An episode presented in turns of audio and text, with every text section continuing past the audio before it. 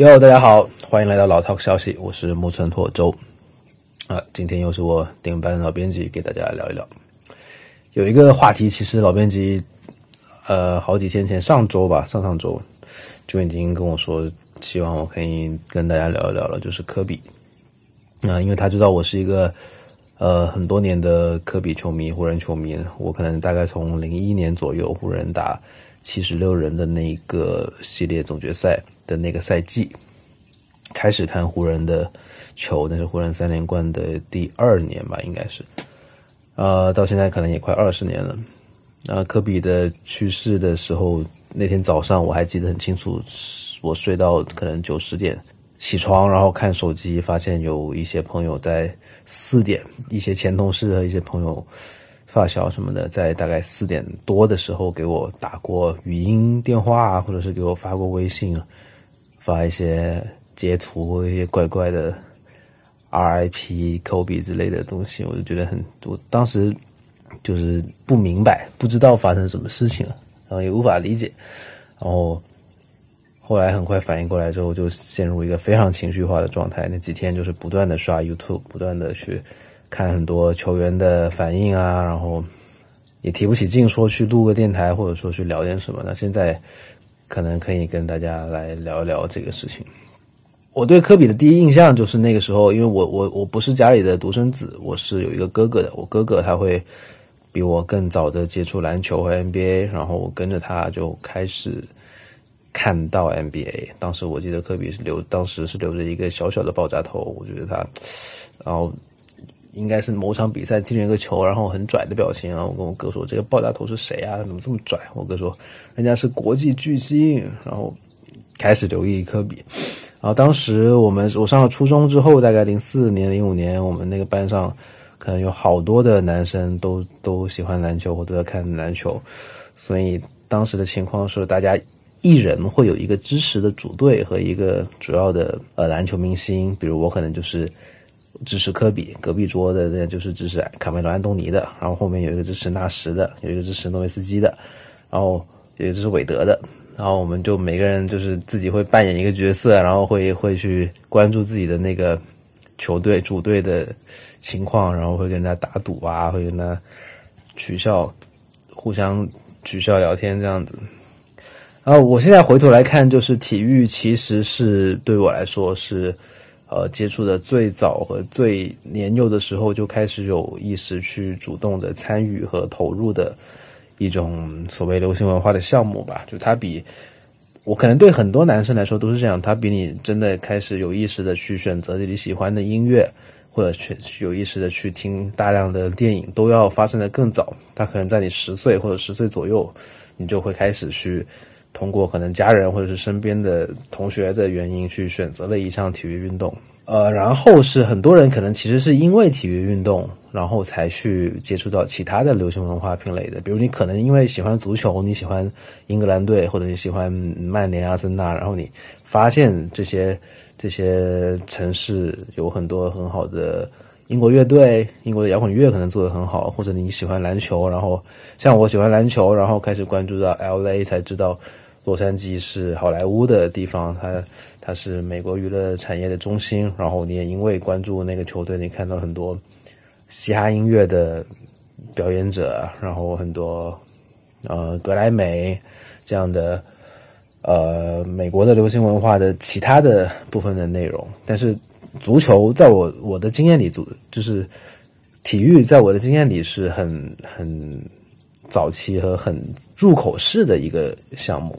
呃，我这一代九零后的男生，呃，长大的时候，十岁、十几岁的时候，其实已经过了所谓呃中国足球的高光时刻的那个阶段了。而且，尤其像我在广州长大的话，其实有几个很明显的感受。第一，就是城市里头能打篮球的地方比能踢足球的地方要多得多。就是我们初中一个学校可能只有一个足球场，然后但是可能有六六个还是八个的篮球场，并且你可以。篮球，因为你可以打赢了继续打，打输了下场嘛，就可以有轮换，就可以容纳非常多的人去打篮球。但是足球，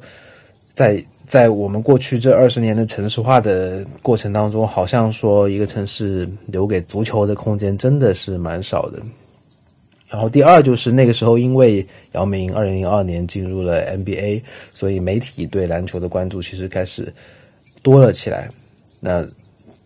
所以我觉得，好像在我的同辈还有我的我的父身边的人，男孩子来说，参与篮球比参与足球的人还要多多一些。另外，我觉得还有一个因素，可能是也是托呃乔丹以及以及大卫斯特恩在运营 NBA 的呃九十年代开始吧。大卫斯特恩应该是一九八四年左右开始当 NBA 的总裁，然后到乔丹的六连冠开始。呃，篮球开始跟潮流、酷、帅这样的一些标签产生的一些连接，就你会感觉打篮球是一个更酷和更怎么讲，更更新潮的事情。像篮球鞋，它可以是一双潮鞋，可以有 AJ、Air Jordan，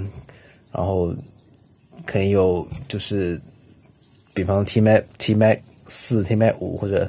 当时 Kobe 的一二三四，很多人会。穿在脚上真的是当潮鞋去穿，但是你很少会看到有人穿足球的鞋子或者或者足球的衣服服饰，把它视作一种潮流。就这个可能得归功于就是呃乔丹那个年代做出的一些呃叛逆，当然是在耐克耐克的支持下做出的一些比较大胆的举动。然后 NBA 也很快的发现篮球是有机会通过这样的周边的业务变成一个更年轻化、更时尚的一个。运动品类的，然后大卫斯特恩可能朝这个方向就更推进了一步。总的来说，就是其实，因因综上几个原因，就是喜欢篮球对我来说是一个蛮自然的事情。那喜欢上科比，其实也是正好。我认为两千年两千年初的时候，嗯，首先那个时候是湖人的王朝嘛，那配合湖人王朝。就是湖人最强盛的几年啊，配合湖人王朝一起的，其实是中国互联网的的成长。我相信，可能很多我们跟我差不多年纪的人，家里的第一台台式电脑，可能就是在那一段时间买的。反正我我们家就是应该是，嗯，九十年代末或者是两千年买的第一台台式电脑吧。然后那个时候我就可以用这台台式电脑去呃上一些论坛，然后上一些嗯。比如说像 I love Kobe dot com 吧，以前有一个我爱科比还是爱死科比论坛，我有点记不得了。呃，上面会有很多科密聚在一起，然后可以讨论比赛，然后有可能有当天的的那个比赛录影下载，或者是第二天的比赛的一些前瞻。然后再过了一两年，可能到我上初中零四零五年的时候，就开始有功能手机的普及和流行了。功能手机虽然不像智能手机，你可以有。呃，那么多的功能和可以安装的程序，但是也可以有像移动 QQ、像嗯 UC 浏览器，应该是这样的的程序可以运行。那当时应该是中国互联网、移动互联网啊，中国移动互联网的雏形开端的时候的。像我们我们那边比较流行的是三居门户，也不知道当时在全国范围是怎么样。但是三居门户当时就是你拿。我们拿索尼、爱立信或者诺基亚的手机登录三居门户，然后里面有很大的板块都是关于 NBA、关于体育的。然后 NBA 是里头比较大的一块儿。然后当时有好多主播，我记得像阿星、Sky，然后啊，还有的我想不起来名字了。就是一个主播，可能一两个主播会专门去去关注一支球队，比方那几个 Sky 应该就是关注湖人队的吧，还是火箭的？然后。呃，他们就用图文直播的方式。所谓图文直播，主要也就是文字吧。当时我觉得图片好像也没什么印象。那他们会创作一些很有节奏感、很有韵律的一些直播的文字话术。然后我们就在课室里头拿着自己小小的索尼爱立信或者是诺基亚的手机，然后刷。然后比如“面朝大海，春暖花开，三分 boom” 这样的这样的话。就是文字直播的话，应该是当当时创作出来的。所以科比总的来说，我会成为一个科比球迷的原因，以及科比在中国之所以这么受欢迎的原因，其实我认为就几个几个因素，一个是 NBA 和篮球的全球化，那也包括科比自己有意识的去进行全球化的推广和和业务拓展吧，因为他自己是有跨国生长背景的，那小时候在意大利长大，啊，那。这个背景可能让他会讲意大利语，然后他会讲西班牙语，他会讲一点点点点的中文打招呼的话，然后和一点斯洛文尼亚语好像，反正会拉丁语也会一些。然后他其实很早就比其他的 NBA 球员，其他纯粹的在美国土生土长的球员要更早的意识到，呃，全球化这件事情对 NBA 和对篮球这项运动有多重要，以及他应该怎么样去更好的使用，呃，自己的全球化背景以及以及自己的优势吧。然后我记得他应该也是很早很早就来过中国，并且应该是来中国次数最多的 NBA 球星之一。第二就是中国，就是第二就是移动互联网和互联网在二十一世纪头十年的一个一个成长，正好这个红利其实是被科比赶上了。那之前的乔丹或者后面一点的呃库里、杜兰特可能都没有很好的嗯赶上这一波所谓的红利期吧。就是大家开始上网了，然后开始上网之后，你会。就好像你会，你你，那其实拿来跟科比比的最多的，或者说科比职业生涯里真正意义上最大的对手，可能是詹姆斯吧。詹姆斯比他小个六七岁应该有。然后科比是九六年进联盟，詹姆斯零三年进联盟。他们两个其实某种意义上在二十一世纪头二十年，谁谁谁是最伟大的篮球明星，是一个有是一个可以去争议的事情。呃，也只有他们俩可以去互相的去争夺这个荣誉吧。其实，事实上，在在詹姆斯通过的 decision 离开离开克利夫兰去迈阿密之前，他还没有拿到过呃总冠军戒指。也就是说，一零年之前，詹姆斯其实是没有染指过总冠军这个顶级荣誉的。而那时候，科比已经有。五个总冠军在手上了，所以从从总冠军的荣誉上来说，这两个人其实是不太能比较的。但是，我认为詹姆斯之所以在很长时间里，呃，被认为跟科比是两个针锋相对的人物，有几个原因。第一是 NBA 肯定有有意的去制造制造这样子的呃余量之争啊，这样子的针锋相对的过程嘛，二十三 VS 二十四，这是一个。联盟很多年都希望在总决赛上能看到的一个呈现，但是一直没有没有没有发生。第二就是，呃，科比他的出身其实是怎么讲，在 NBA 里头呢，是在他那个年代的 NBA 里头其实不多见的，就是呃，我们通常能够看到媒体去嘉奖和去。大肆报道的是像詹姆斯或者艾伦啊那个艾伦艾弗森这样子的呃篮球运动员，他们出生在底层，在贫民窟里头，然后非常的可能是单亲，然后他们的呃妈妈很努力的养大他们，然后他们通过自己的努力逆袭，然后带着。把自己的家庭带带出了贫民区，过上很好的生活，是这样子的励励志故事。这是也是黑人群体们那么的去喜欢和接纳像艾弗森、詹姆斯这样的例子的原因。但是科比对他们来说呢，其实是，呃，你是一个，首先你是一个中产家庭出身，你爸爸就是 NBA 的的球员，打过打过，虽然不应该是六还是八个赛季的 NBA，然后。其实你在意大利长大的，你在欧洲长大的，然后长到十四五岁你才回的美国，那相当于你一个你既不过底层，第二你又没有土生土长的，呃，在美国黑人文化和黑人黑人社群当中，就是美国黑人会遇到的问题，其实你可能不太能遇到这样的困境，所以很长时间里，科比在在批评者、评论家和舆论当中是一个所谓。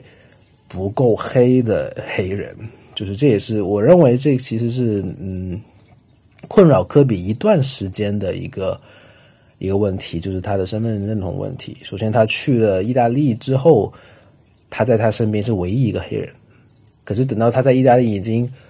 可能通过篮球证明了自己，也结交了一些朋友之后，他又回到费城，然后他又变成一个讲着意大利口音的英文，然后对很多美国黑人的流行文化。然后俚语、口头禅这些东西一无所知。科比自己接受采访的时候，曾经说到过，就是他高中的时候，同学跟他说 “Stop sweating me”，美国黑人的一个俚语吧。我我当时看到这个采访，还专门查了一下才知道，就是 “fuck off” 的意思，就是离我远点，滚开。然后他他不知道，他不懂，他从意大利刚回来，然后他就傻傻的还跟人跟人聊，然后回去一问才知道这是一个什么意思。呃。包括到后来有一个叫有一个很著名的叫 Jim Brown 的黑人橄榄球运动员民宿，曾经在也是在一档脱口秀节目上对科比有过这样的批评，说科比有点 confused about culture，就是他可能不太搞不太清楚我们的 culture 文化，因为他是在另外一个国家长大的。然后他还说，如果他需要，因为 Jim Brown 是一个很有。类似于比尔拉塞尔和拳王阿里这样很有，呃，就是很愿意为黑人权益挺身而出的运动员。他在可能阿里反越战而拒服兵役的那个时间段，就是很出名的黑人运动员的意见领袖这样子。呃，这么一个老大哥，他他他认为就是科比是一个不过黑的黑人运动员，而且还说如果。类似于有要为阿里发生这样的事情，需要召集一些黑人运动员代表的话，他是不会打电话给科比的。当时有这么一个事情，大概是一二一三年左右。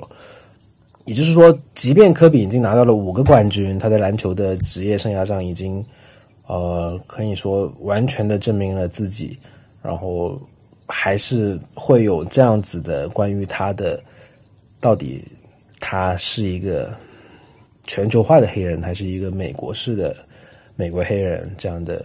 质疑存在。科比自己其实有去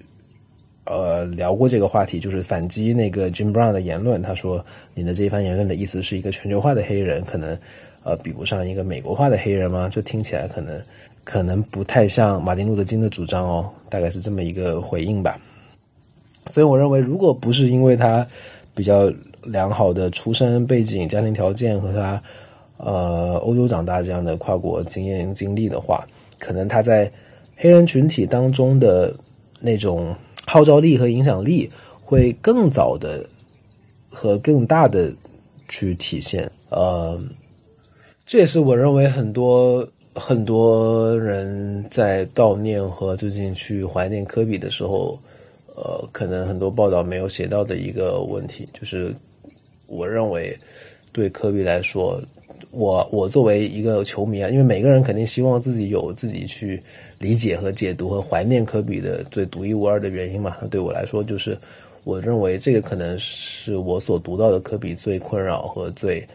呃对他来说最难以跨越的一个事情，不是他的篮球成绩的问题，不是追赶迈克尔乔丹的问题，而是他说大白话就是他的身份认同问题，他到底是一个。怎么样的黑人，怎么样的人，然后他的呃，他他要在他他代表哪一个社群？其实我我们可以看到，科比在年轻的时候做过很多尝试，让自己显得更加 local 黑人一点。就他去他去唱 rap，然后拍一些一些 rap 的 MV，然后他。就是科比在年轻的时候是做过很多事情去尝试去让自己更 local 黑人一点的，比如他去唱 rap，对吧？然后他上一些可能呃黑人的的情景喜剧啊，然后呃一些脱口秀这样子，呃，但是他很显然，我觉得他其实骨子里也没有办法真正意义上的喜欢本土非裔美国人所喜欢的那些流行文化元素和品类。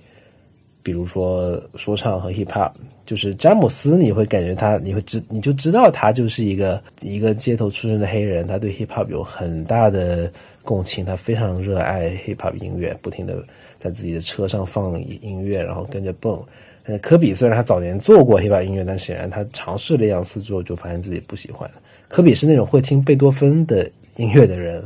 而不是会听。Hip hop 音乐的黑人，呃，当然，我认为科比随着科比自己的成长和他的呃能力和阶层的不断的提高之后，他应该是克服了自己的这个问题吧，这个关于身份认同的障碍和问题。呃，我觉得可能就是也是这个，可能也要扣回到就是他自己的成功的经历上来说，就是起码在中美关系这两三年变差的之前的二十一世纪这十六七年来说，全球化是一个非常主要的旋律和命题。那他可能在这一个过程当中，他对于自己。呃，费城出生，然后意大利长大，然后在洛杉矶，呃，定居，并且安顿自己的事业，这件事情其实是吻合全球化的发展路径的。所以，其实就是他会，他可能会在，比方自己在全球范围的影响力得到了肯定。比方零八年奥运会，他在中国是那么受欢迎，远远超过韦德、安东尼和詹姆斯的受欢迎程度。这件事情上去。呃，重新肯定自己的价值，去抵消掉美国黑人群体对自己在那个阶段对自己可能就是没有那么看重的那个状态吧。他会他会通过自己在呃全球范围内的影响力去抵消掉那个那个消极的部分。哎，讲的有点乱啊，不好意思。但是这大概就是我可能关于科比呃离开我们去这件事情想讲的一些话，就是一些是。关于为什么我会喜欢上科比，然后为什么我喜欢上篮球，以及我认为科比他的四十一年的短暂的人生当中，比较困扰他真正意义上困扰他的的问题和他的心结，可能是一些什么样的东西？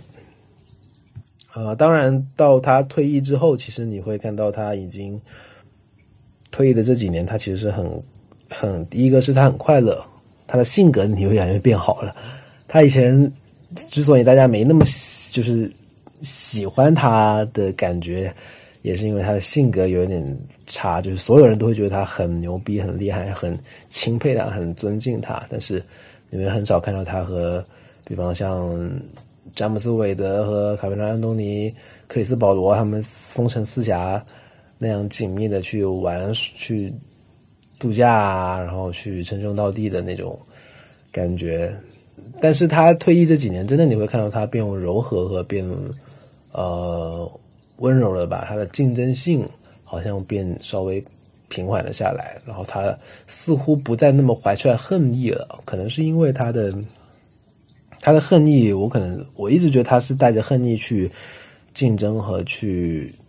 工作的一个人，就是恨意来源于每一个阶段都有质疑他的声音，比如他不能离开奥胖。比如英俊事件，让人觉得他是一个品德有问题的人。然后他，他就像漫画里的主角一样，他选择了让自己，就像就像火影忍者里面的佐助一样，他选择让自己成为一个坏人，一个 badass。然后他发明了一个所谓六亲不认的黑曼巴这样的身份，这样的第二人格，在这一个第二人格上竭尽自己所能的去竞争，去击败别人，去撕裂对方。然后后面就是他没有办法独自带队，然后还是他，呃，他跟詹姆斯到底谁更伟大，或者是他跟腱断裂到底还能不能打球？每一个阶段他都是都是带着对质疑的对抗和我认为某种意义上的恨意去走过来的。那直到他退役之后，你会看到他做很多事情。对，眼神里真的是带着爱去去做事情的感觉。这个状态的科比，其实一六年开始的科比，所有人其实都你很明显感受到，不管是业界的人、舆论的人、批评家、媒体还是球迷，对他的钦佩和对他的喜爱，其实是越来越强烈，越来越强烈。